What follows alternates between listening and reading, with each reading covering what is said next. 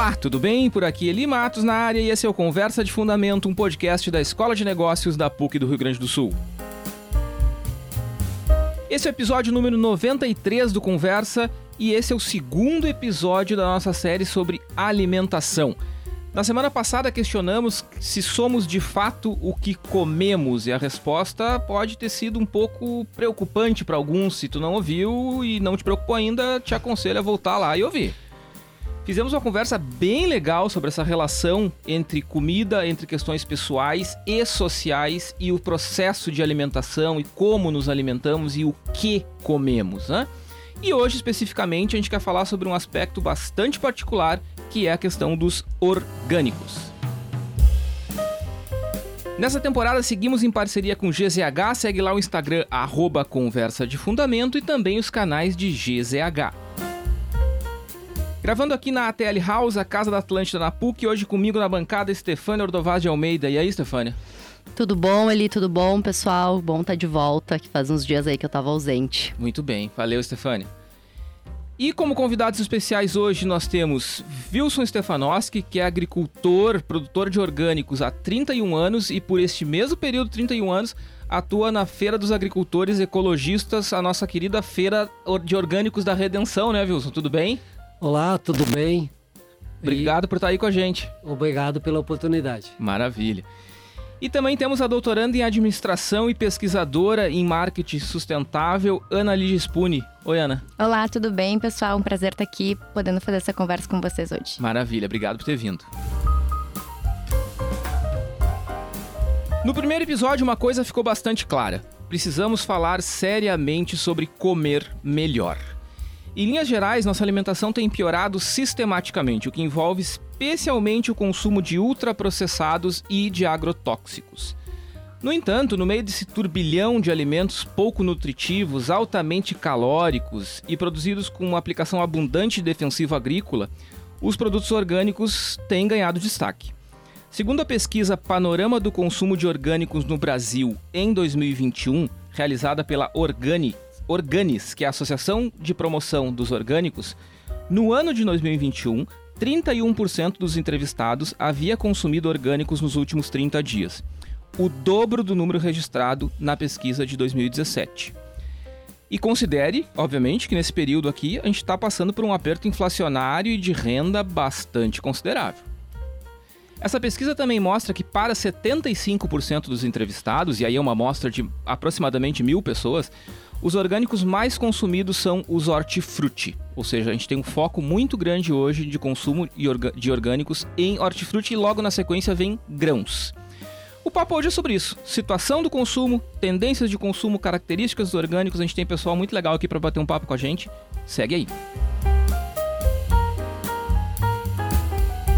Wilson, queria começar contigo.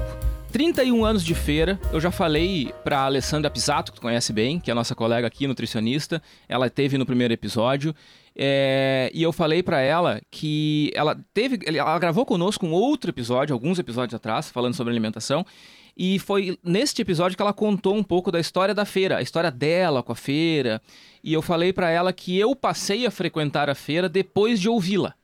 É, eu costumava frequentar a feira, não tanto, mas ia volta e meia, mas não dava muita bola para ir para a feira de orgânicos.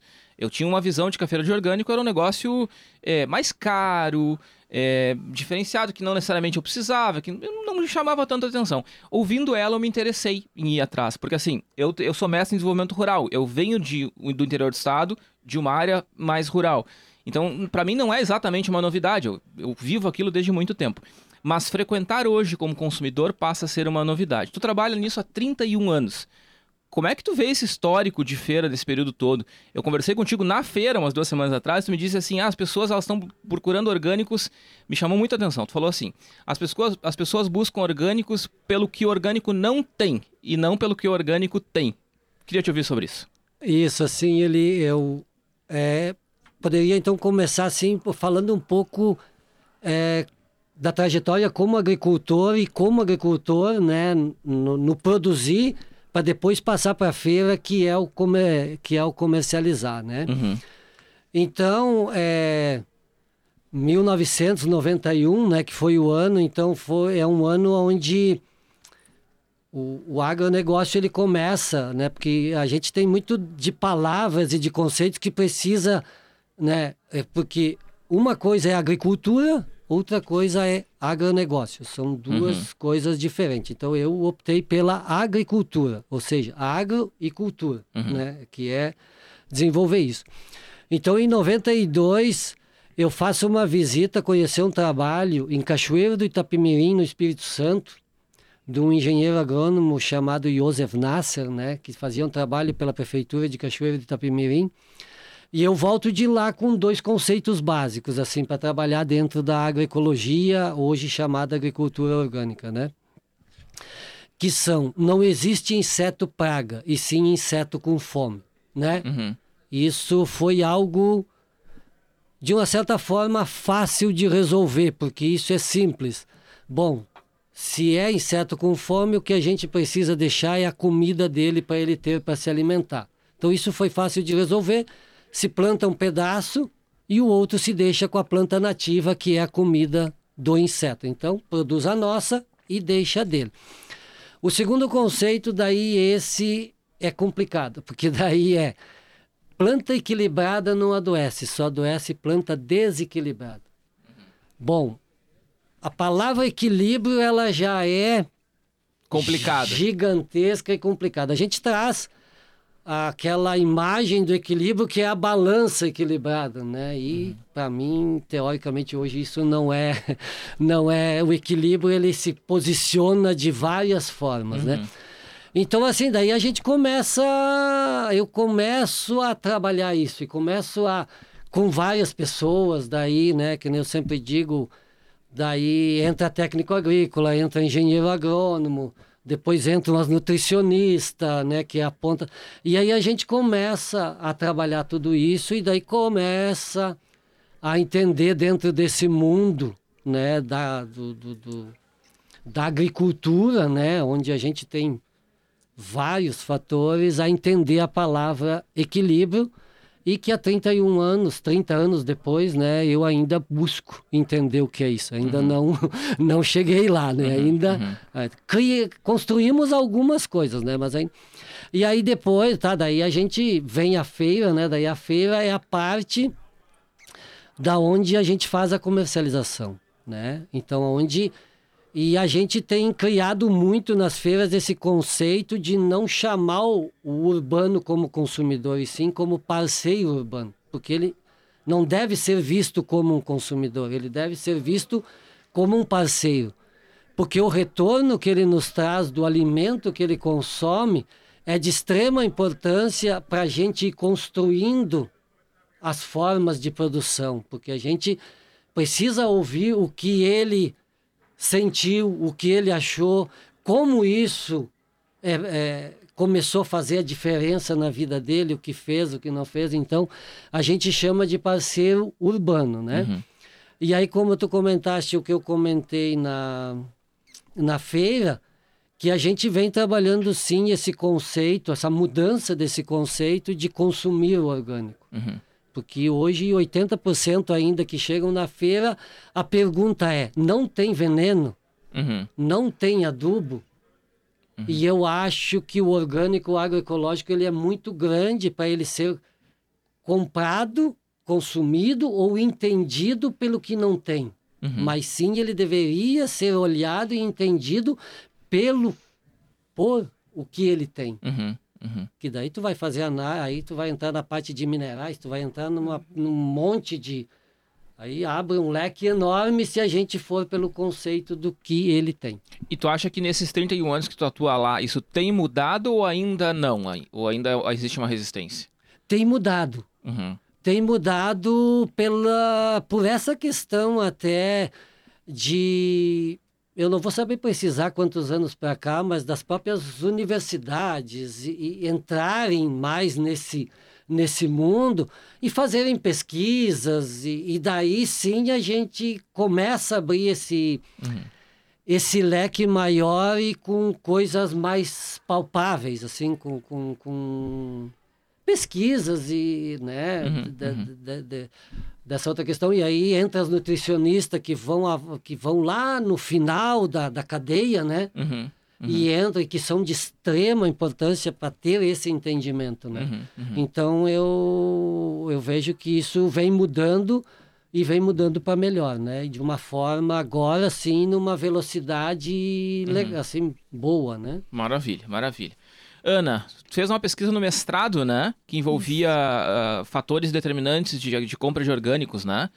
Como é que tu enxerga essa, essa, essa, essa, essa deixa que o Wilson fez agora sobre o que, que as pessoas buscam? Como é que tu, como é que, o que, que tu identificou na tua pesquisa? O que, que tu vem estudando?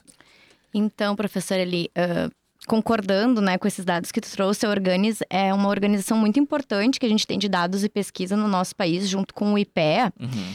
e nos proporciona ter esses comparativos aí de pesquisas longitudinais para saber esses avanços nessas tendências de consumo, que é um dos temas hoje aqui. Uma das referências na época da minha dissertação, esse dado era um pouco menor, realmente, porque era baseado na última pesquisa, acho que de 2017, se eu não me engano. Era, era 15%. É, ah. e, e realmente hoje eu vejo que está se expandindo. E também, eu não sei se o Wilson percebe isso, mas no marketing, eu percebo que tem alguns paradigmas também que se foram quebrados em relação ao consumo dos orgânicos. Alguns preconceitos uh, políticos, sociais, enfim, né? Várias características que envolvem esse comportamento de consumidor atrelados ao consumo do orgânico e de frequentar feiras. E uma das coisas que eu vi que desenvolvendo um projeto de uma feira em uma das universidades aqui do nosso estado, trazendo produtores de diferentes localidades aqui do litoral, da serra, enfim, aqui até da região metropolitana, que a gente tem também um processo de certificação espalhado pelo estado bem forte, né, Wilson? A Rama, a Econativa, enfim, várias outras certificadoras a aí que a gente Ecovida, tem. Né? A rede Ecovida, isso aí. Então, a gente teve uma experiência de sentir em campo como é que era a relação do consumidor com esse produtor e a interação com a feira. E algumas coisas eu achava muito curiosas, Wilson. Não sei se isso acontece contigo, mas primeiro é ainda uma falta de noção das pessoas identificarem determinados alimentos.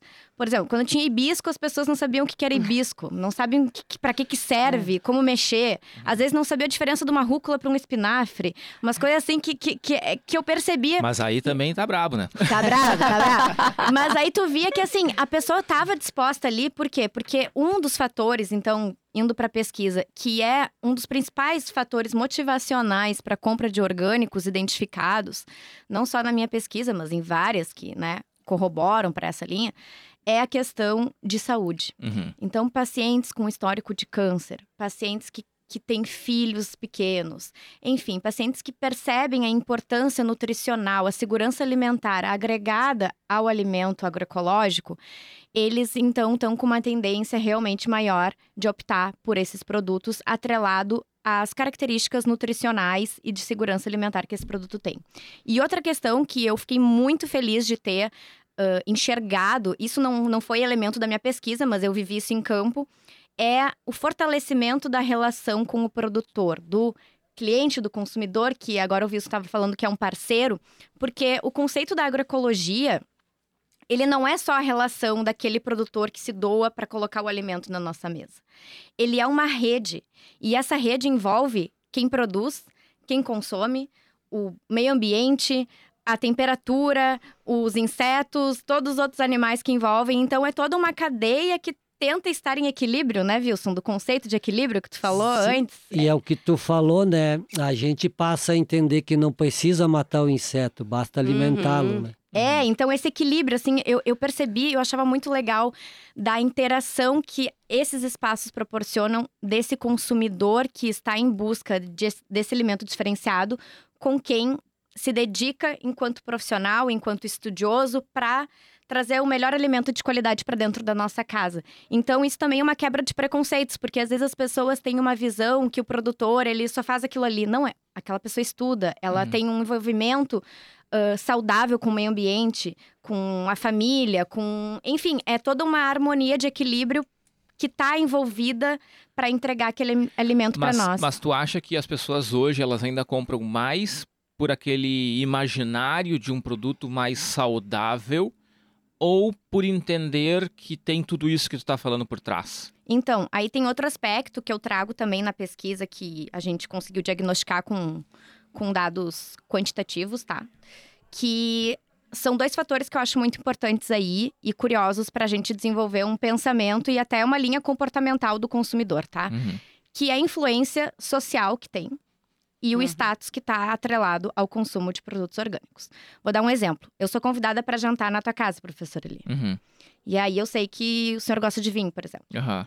Se eu chego com um vinho certificado orgânico, tu vai dizer, bah, que legal. Ó o naipe, A né? Ana, Aham. a Ana é engajada, é, se preocupa com o ambiente, tá aqui fomentando Aham. a né, economia local, bah, legal. Tu vai criar uma imagem de mim Uhum. e eu vou te trazer um produto que tu vai agregar valor naquele consumo, né? Uhum.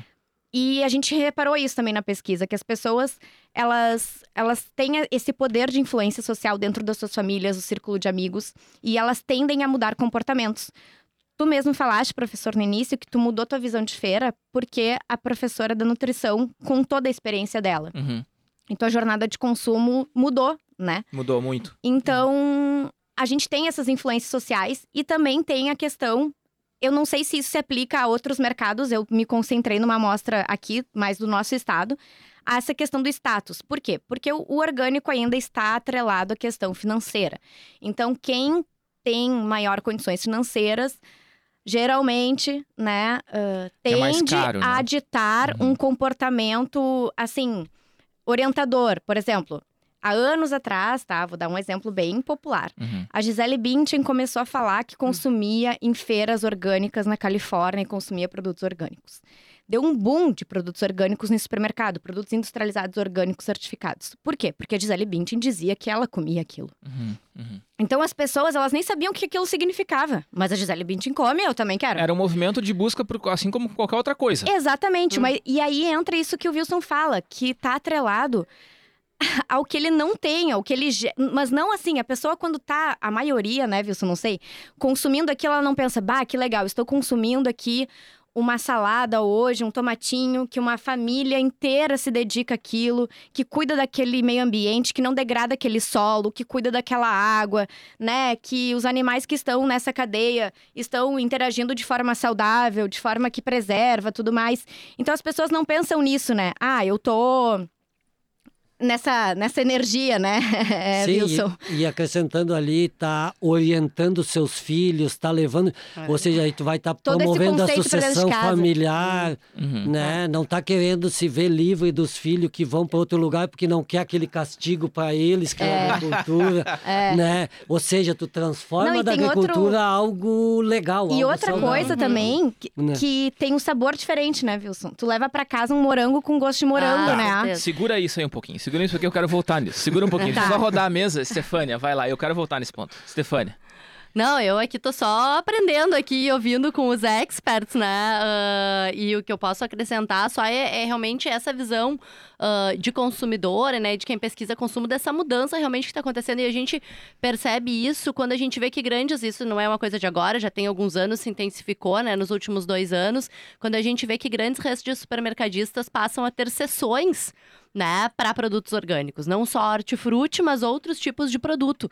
E aí a gente vê que realmente existe ah, um, um- grupo ah, aderindo a isso que é muito maior daquele do que um grupo que talvez fosse numa feira muito específica que tivesse que deslocar, que no caso da Feira do Bonfim, que é uma feira, né, ah, da cidade, mas tem feiras bem pequenininhas, né, que o cara tem um caminhão e tal, e que tinha um público muito mais restrito. E aí quando a gente vê grandes redes, a gente fala, nossa, isso é um movimento ah, que tem se solidificado. E aí a gente fala não só de hortifruti, a gente fala, por exemplo, eu compro pro meu filho um pãozinho, né, que é orgânico, que é um pãozinho feito de beterraba, não sei o que, orgânica, papapá, papapá.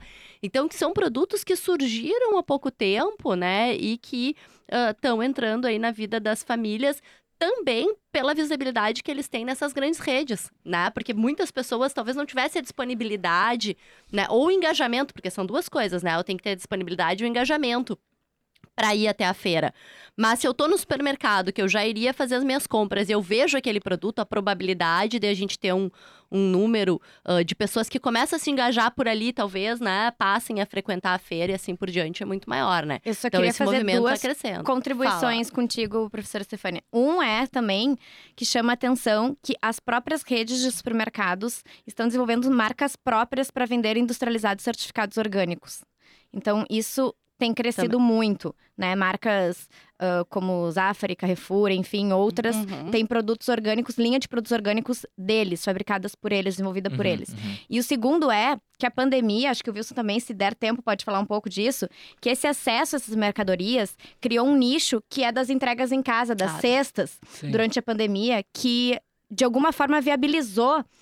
Né, de, um, de forma mais, como é que eu vou dizer, celery talvez dentro de uma rotina corrida aqui do, do, do- do pessoal urbano, digamos, de ter cestas com as opções que existem, né, que aquele produtor tem naquela relação de confiança que tu criou, que pode estar na porta da tua casa. Então, isso também eu acho que tem ampliado e é mais um, um- um- uma possibilidade de compra, né, Wilson, que dá pra trazer Sim. aí. Eu queria, eu queria eh, retomar. uma- são duas coisas aqui que eu, que, eu quero explorar, tá? É, a primeira é com relação a essa questão do, do sabor, né? Você falou do sabor. É, claramente, assim, é, tem, tem diferença, assim, isso é perceptível para quem consome. Eu já consumo orgânicos há um tempo. É, mesmo antes da história da feira, eu tentava eventualmente comprar e tal, mas não era uma rotina. Hoje é uma rotina. Hoje a feira de sábado de manhã para mim é uma rotina. Então mudou meu padrão de consumo, mas eu já percebia isso. Então, tu falou do morango, né? Né, Claramente, assim, eu identifico a banca de morango na feira a metros de distância. Assim, eu, eu sou bom de nariz, assim, eu, eu- realmente sou bom nisso. Mas eu identifico a, a distância, porque é, é é realmente muito diferente, né? E claro, isso tem uma explicação biológica, né, de- fisiológica da planta, por que, que Uhum. acontece isso e tal. Tu estava falando para nós, né, Wilson, agora quando a gente estava chegando aqui no estúdio para gravar, que onde tu planta, tu tem uma terra que, é, que, que o fundo dela é granito, e isso faz com que ah, as raízes que tu planta tenham um sabor diferente, porque é rico em potássio e tudo mais. É, as pessoas que compram orgânicos, elas têm essa percepção já mais clara, e eu suponho que isso seja influenciado, Ana e Stefânia, também por uma questão de marketing, porque assim, né, a pessoa fica, entre aspas, no bom sentido, né? Contaminada com a ideia de que orgânico é algo diferenciado e legal. Tu falou do vinho, né? O cara vai olhar, nossa, é orgânico. Eu sei, eu entendo um pouco de café, tá? E aí o pessoal fala, "Ó, café é orgânico. Café orgânico não significa que é bom. Significa que é orgânico. É, o café, a qualidade do café, ela envolve outras coisas além do orgânico, e assim eu imagino que seja para qualquer é, produto, né? Mas sim, nós temos essa, essa coisa clara de que o orgânico tem potencial para entregar algo realmente mais saboroso. E aí tem um lance da certificação que eu queria associar com isso, né? O Brasil hoje não tem uma certificação oficial, o Estado não certifica nada, né? Quem certifica são associações. Como é que está sendo isso, Wilson? Assim, eu, eu vejo que isso é uma coisa que para a economia faz muito sentido tu garantir para as pessoas que aquilo é orgânico. Né? A Alessandra confirmou, olha, comentou com a gente no episódio passado, olha, a, a FAI, né, a feira, ela não tem uma certificação da FAI. Os produtos lá não tem, não vem com selo, mas tem todo um controle que a própria associação da feira faz. Como é que é essa tua experiência? O pessoal pede ainda selo? Quando chega na tua banca lá, o pessoal comenta, quer saber? Isso é relevante para ti? Te afeta o negócio? Afeta o teu negócio? Não, é que assim, a, a, FAI, ela, ela não tem assim um pedido dos consumidores, né, dos parceiros urbanos, né, ela não... Isso não é perguntado porque a FAI, ela é muito anterior As certificações, à né? certificação. Então, aquele público que está lá, para eles o selo é irrelevante. Uhum. Porque por 20 anos eles compraram aquele produto acreditando naquelas pessoas e naquela história que está lá. Uhum. Entendeu? Porque se a gente. Não que eu não quero dizer que o selo não seja importante, né? A questão da certificação, a questão de regulamentar Do isso. controle, né? Isso. É, mas na realidade, é, é, o que garante mesmo, por isso que, como a professora, eu sou muito ruim de nomes, né? E Stefânia. Stefânia. Stefânia comentou. Então, por isso que é, nessa questão da agricultura familiar é muito importante o engajamento do parceiro urbano.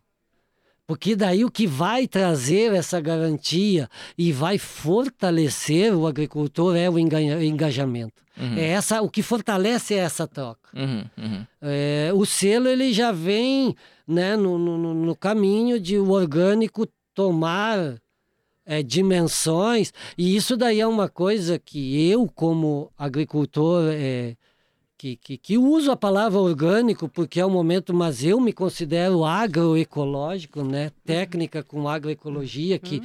que daí nós vamos entrar. pode- Tecnicamente tem uma diferença, né? Quando a gente vai, pode abrir a discussão, mas daí a gente vai longe, né? Faz Que outro daí- episódio. Que daí entra nessa questão do sabor, Uhum. né?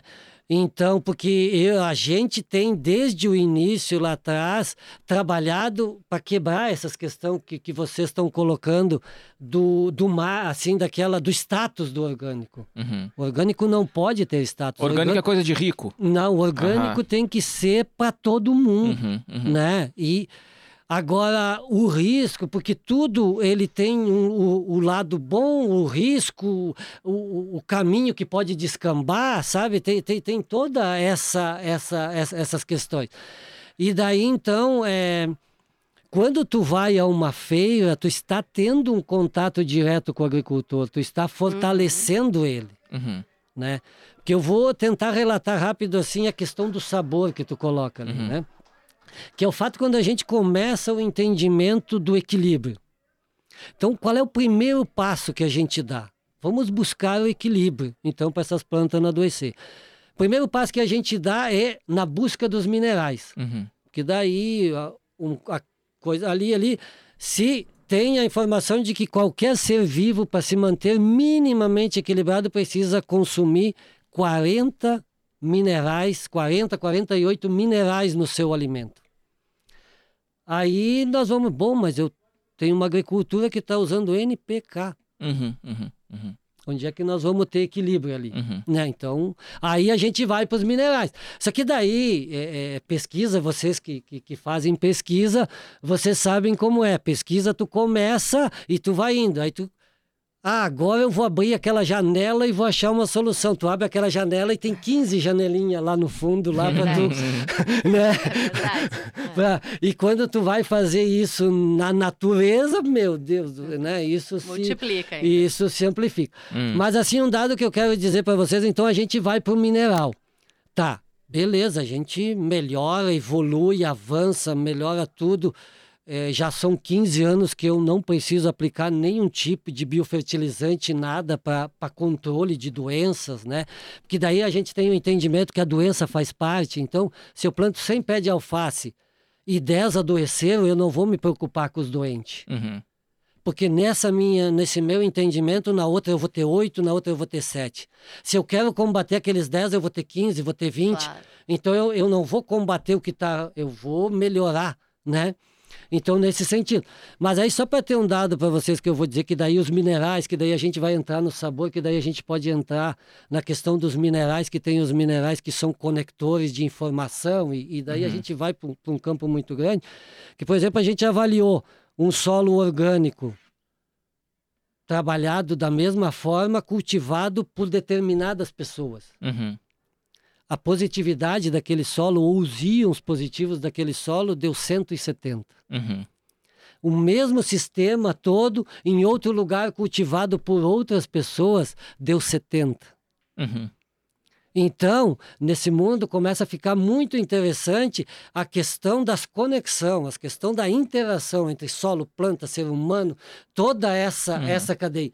E daí por isso que eu quero dizer que o agroecológico, ele leva tudo isso em consideração. Aquilo que Uhum. tu estava falando das pessoas, das famílias, da forma com que a família se envolve naquilo. Uhum. Então, a- a- o dinheiro ele passa a ser a terceira questão, não a Uhum. primeira, Uhum. né? E aí tu consegue, porque daí o risco também do orgânico alé é o orgânico sobe, começa a se certificar tudo, começa a se profissionalizar tudo, né? Um exemplo. E daqui a pouco tu vai estar praticando uma mesma agricultura que tu praticava, só com substituição de insumos. Aham. Não usa não necessariamente agrotóxico, que seria uma coisa boa, mas tu perde de repente algumas coisas que o orgânico oferece hoje e que a gente não vai conseguir escalar. Isso. Então, uma Uhum. coisa que eu entendo e gostaria de colocar é que olhar para o orgânico, orgânico como ele está na lei, na lei dos orgânicos, se ele for considerado um processo transitório entre o convencional e o agroecológico, eu vejo ele positivamente muito bom. Aham. Agora, se nós olharmos o orgânico como permanente para o futuro, sabe? Como o ponto. Um novo método. o Isso, o ponto máximo a ser alcançado, ele é preocupante para daqui 100, 200, 300 anos, vamos Uhum, dizer uhum. assim. Entendi. Stefânia, deixa eu te, só te provocar aqui com relação a essa questão do marketing, tá? É, eu vejo a questão do marketing dos orgânicos como algo realmente muito central, tá? Eu acho que tem essa questão que o Wilson está levantando, acho que a Ana também tangenciou isso um pouco, que é a questão de um eventual impacto negativo do marketing sobre os orgânicos, que é comoditizar demais, de repente, o produto. Tornar ele algo não sei se banal é a palavra, mas assim, tornar algo mu- muito, muito vinculado ao marketing e menos vinculado ao, que aquilo significa. Tu enxerga que isso é um risco ou, ou tu vê que isso também não tem muita saída, a gente tem que dar um jeito de divulgar? Vamos tentar construir um raciocínio aqui. A Ana pode me ajudar também, que ela conhece bastante. Mas eu acho assim, eu acho que a gente tem que cuidar, porque uma coisa é a gente. E quando a gente fala marketing, né? Isso é no senso comum, às vezes até um- uma coisa pejorativa, né? De tentar mercantilizar ou fazer as pessoas consumirem algo que não é ah, positivo. Mas. ah, Pra gente não é algo negativo, né? É uma forma de eu comunicar, de eu precificar, ah, né? De eu ah, mostrar até, até os benefícios desse produto para a sociedade, né? Então eu acho que por um lado, ah, sim, a gente tem que aplicar essas políticas, né, essas práticas, digamos assim, de marketing para mostrar para pessoas, as pessoas justamente isso ah, que o Wilson e a Ana estão falando, que olha, ah, esse produto ele é diferenciado, né? E também um outro esforço é esse esforço de eu tornar ele acessível às pessoas. E quando eu digo acessível, não é só uma questão de preço, porque dificilmente ele vai chegar num patamar de preço de um produto que é produzido numa escala diferente, né? Eu tô entendendo, eu que não entendo nada de agricultura, mas se a gente usa ah, um, um tipo ah, de, de adubo ou de inseticida, é óbvio que eu vou ganhar uma escala maior. Mas, por outro lado, se eu conseguir incentivar o consumo e tornar as pessoas mais conscientes, eu vou aumentar a escala de consumo de orgânicos e isso vai baixar um pouco o preço, né? Ainda que existam limites aí do que ele possa ah, se tornar acessível. Então, eu- eu acho esse movimento dele estar acessível em mais pontos de venda, de estar certificado, né? De, tá, ah, de ter sessões específicas no supermercado, dessa quantidade de lojas que a gente vê, né? De produtos orgânicos aqui no campus mesmo, a gente tem uma, né? Eu acho que esse é um movimento Tem extremamente duas já. positivo. Duas? Duas já. Então, tu vê, eu tô uma, eu tô por fora. Ah, ah, não, lá abriu lá no 40, é. verdade, são duas. Então, assim, esse movimento todo, ele é um movimento muito positivo de aproximar o produto e a ideia do consumidor. E é claro que isso só vai valorizar mais o produtor, manter mais as famílias, né, engajadas na produção, as novas gerações, trazer uma melhor rentabilidade para esse produtor e para que ele possa também investir na produção, produzir mais e aí baixar ah, o mais um pouco o preço, né, para que ele se torne um patamar mais competitivo para o consumidor. Então, essa é a cadeia que eu acho, eu acho saudável. É claro que tem alguns efeitos que a gente diz assim, bom, ah, as pessoas às vezes estão consumindo porque é fashion ou porque outras pessoas consomem. Mas também se elas entrarem na onda por causa disso, né, e depois ah, gostarem, porque de alguma forma a gente tem que prover a experimentação, né? A gente faz isso de várias formas, em termos de promoção de vendas, e o endosso das celebridades é uma dessas formas, né? Então, se por isso ela vier e se tornar um entusiasta, eu acho que, que ok, né? A gente vai fazendo esse, esse balanço que eu acho que dá para unir as forças e transformar em algo positivo. Ana, e aí? Então, eu queria retomar aqui dois pontos. Eh, entrando primeiro nessa questão que a professora Stefani está falando, né, de acesso e viabilizar e tal.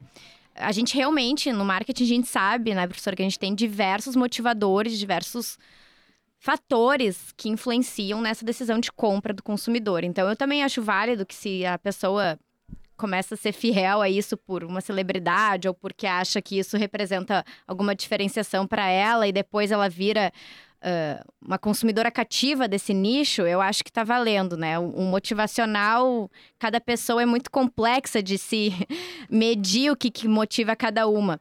E outra questão que eu acho dessa do acesso é a gente analisa muito nesse tipo de, de, de estudo dos orgânicos esses comportamentos pró-socioambientais que a gente chama no consumidor.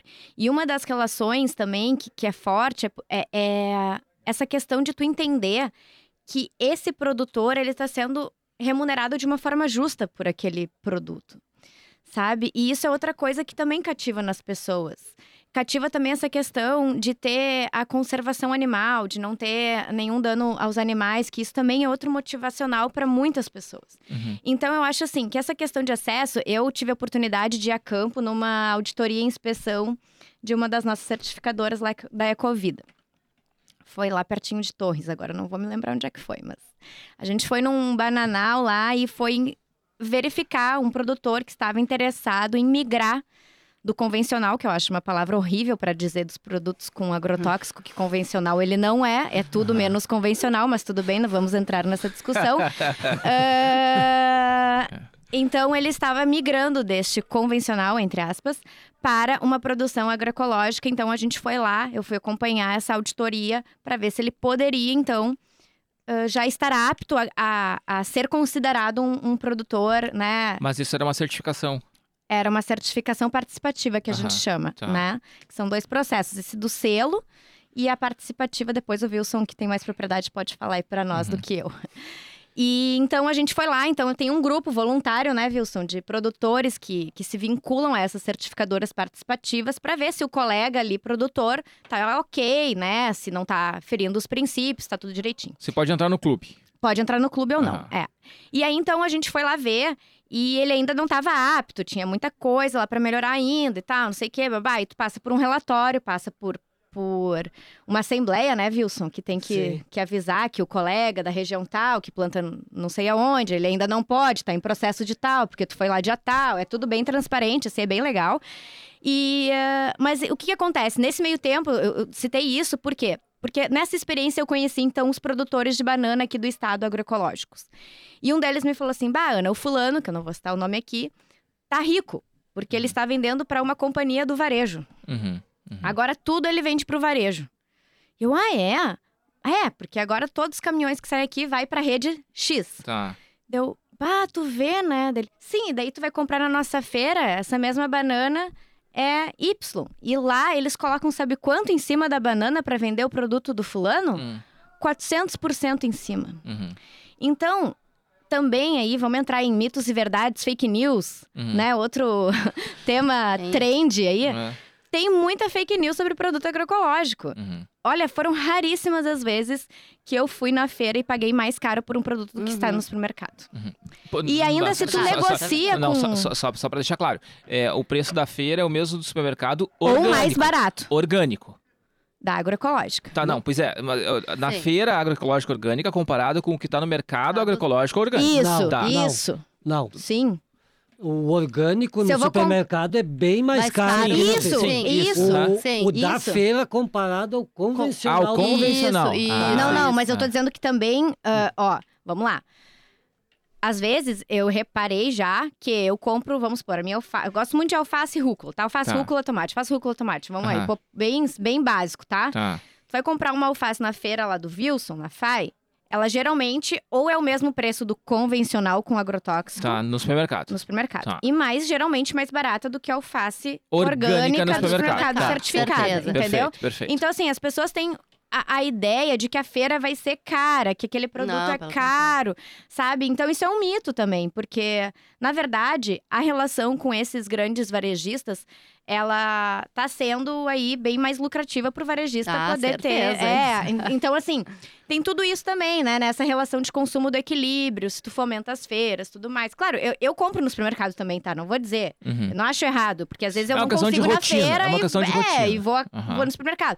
Mas assim, eu tenho a consciência que eu tô pagando mais por aquele produto no supermercado, sabe? Uhum. E, e essa relação também de não conhecer a relação do produtor com a terra Uhum. é outro exemplo que eu vou dar. Quando eu trabalhava lá com a Lisete, que eu te falei, Wilson, Uhum.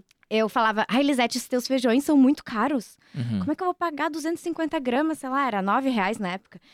E ela, Ana, mas tu já viu como é que a gente faz pra chegar aqui no feijão? Daí eu falei, não. Ah, então vou te convidar pra ir ver. Aham, aham. E eu fui ver. O processo feijão é muito e eu legal. pensei, meu Deus, É. eu pagaria 50 reais agora isso daqui, porque eu não faria o trabalho dela, tu Aham, entende? aham. É um trabalho totalmente Tem um artesanal. valor agregado diferente. Valor Ah. agregado, é um trabalho quase artesanal do cuidado com cada grão que tem ali. É que eu vou te fazer uma provocação, mas tu não vai poder responder que não vai dar tempo. Tá. Mas é pro pessoal voltar e ouvir o nosso primeiro episódio e também ouvir o último, que a gente vai falar exatamente sobre isso. Por que, que é caro por que, que nesses casos, por exemplo, é mais caro? E eu costumei a comprar arroz na feira. Né? Que é arroz que vem lá da Barra do Ribeiro, viu? Você deve saber de que eu tô falando. É, é mais caro. É consideravelmente mais caro. É tipo, é três vezes o valor.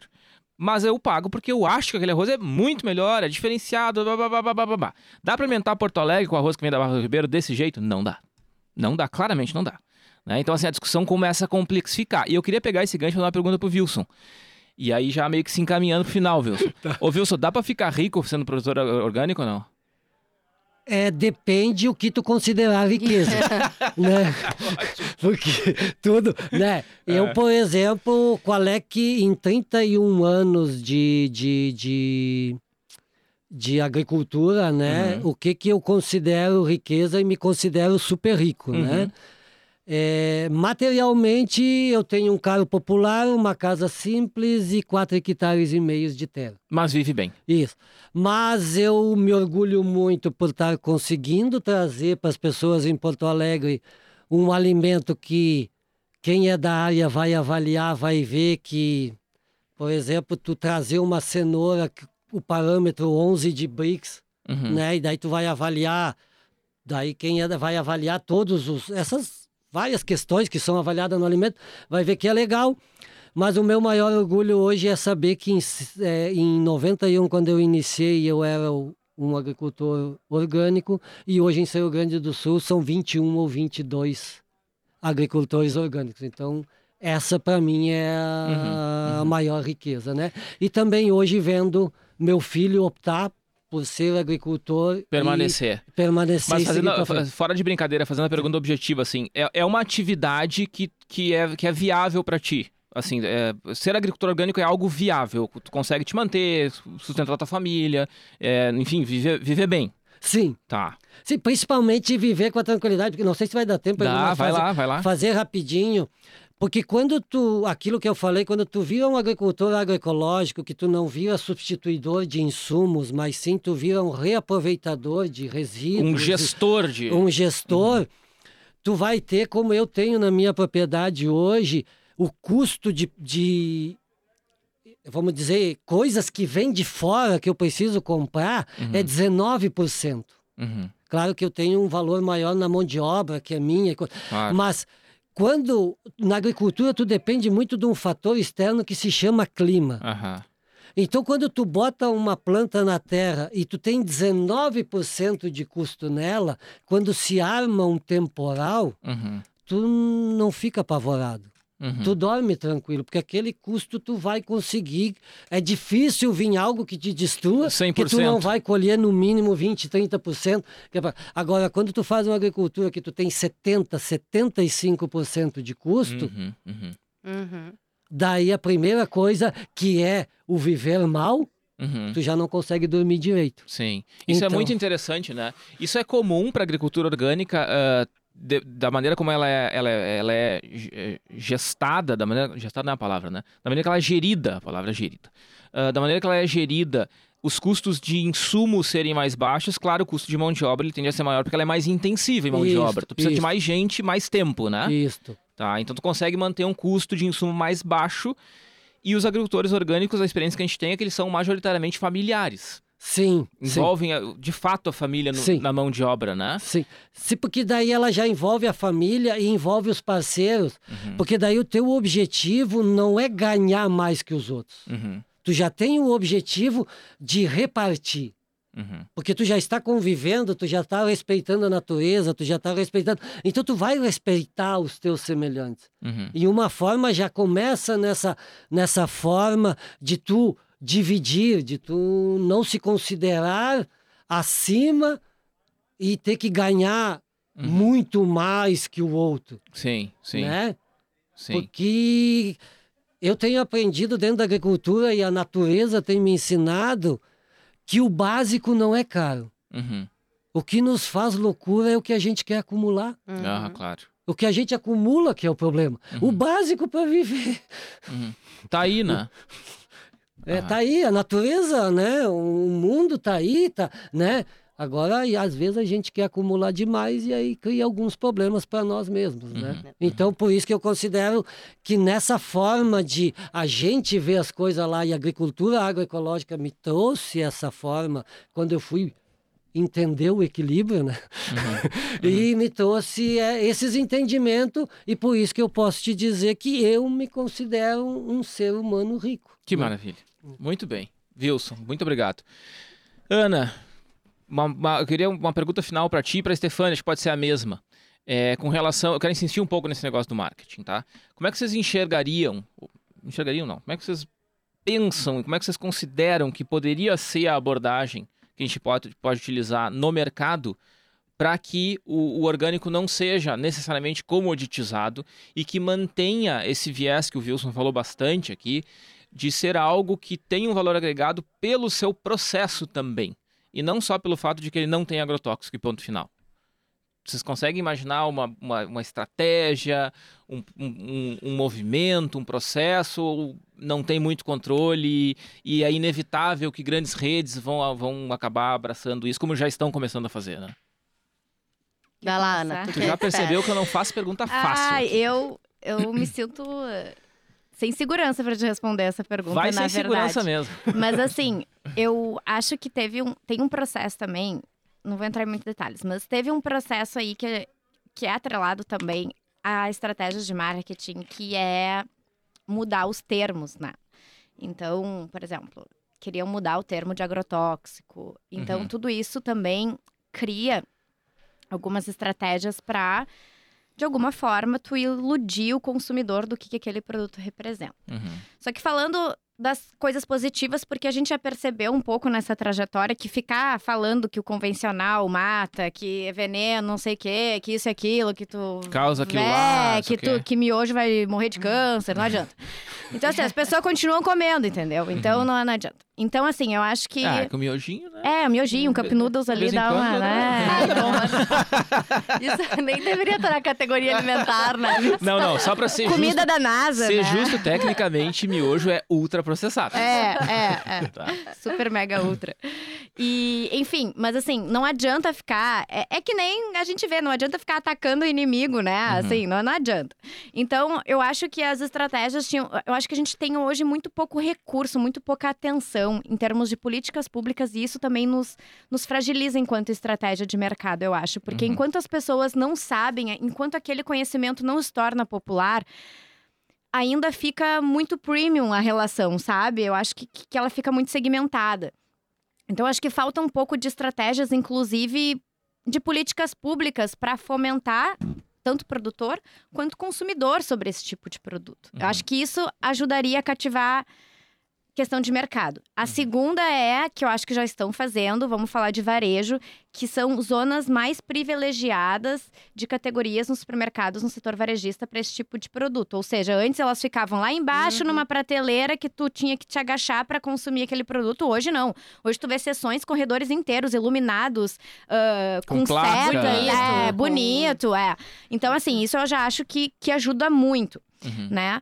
E outras coisas que eu acho que naturalmente o consumidor tem se cativado é por essas relações que a gente fala que está dentro dessa rede do equilíbrio aí da, da agricultura, que é valorizar o meio ambiente. Aí entram várias coisas que eu acho que a gente podia us- us- usar como estratégia de marketing para cativar esses consumidores, né? Dizer, olha, você está ajudando o meio ambiente, você está ajudando o produtor, esse produtor estuda, ele quer ser bem remunerado assim como você. Uhum. É, é, né? Tem um- um- um- pessoas que estudam para dar o melhor para esse produto na tua mesa. Esse produto ele tem orientação de engenheiros, de nutricionistas. Não é um produto qualquer. Uhum. Né? Ele tem um processo quase artesanal, ele não é uma monocultura, ele, ele tem um equilíbrio gerido pela própria natureza, né? Então, assim, acho que tem vários pontos positivos para a gente falar sobre isso.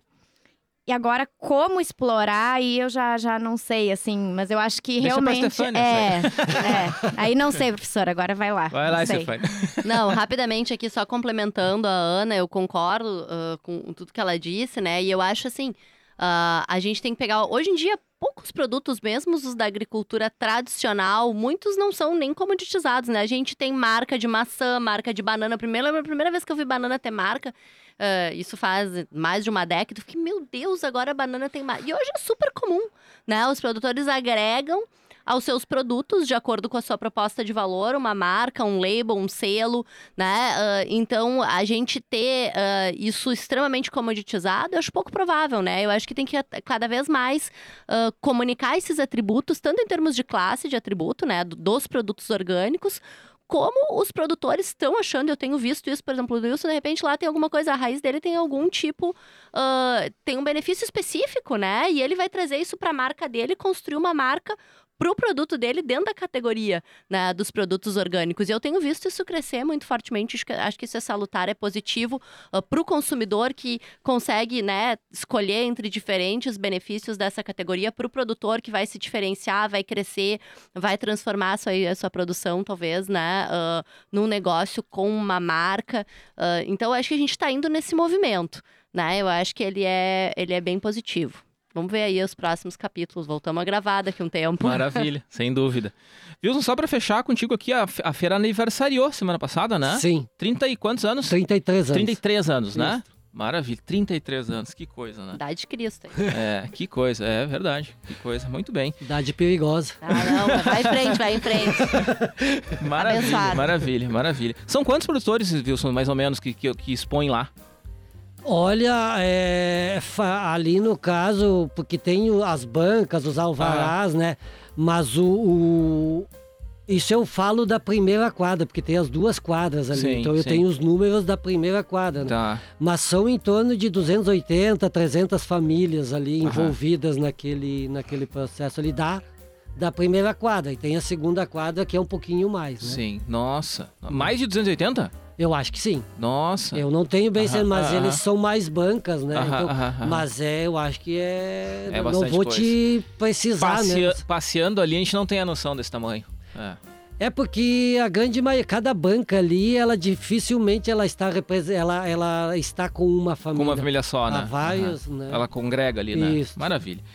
Então tá bem, queria te agradecer, Wilson, por ter vindo aqui falar com a gente. Foi ótimo te ouvir. Acho que ter alguém que trabalha com isso, né, no dia a dia, produz e tal, foi, foi genial, foi muito bom. Obrigado por ter vindo. Eu que agradeço e muito obrigado. Valeu, obrigado, Wilson. Ana, obrigado. Foi legal te receber aqui também. Muito obrigada, professor, pela oportunidade. Obrigada, Wilson. Obrigada, prof. Stefânia também. Valeu. Stefânia, valeu. Até a próxima. Valeu, gente. Valeu por ter aprendido aí com o Wilson, com a Ana, Eli. E um até a próxima aí para os nossos ouvintes. Maravilha.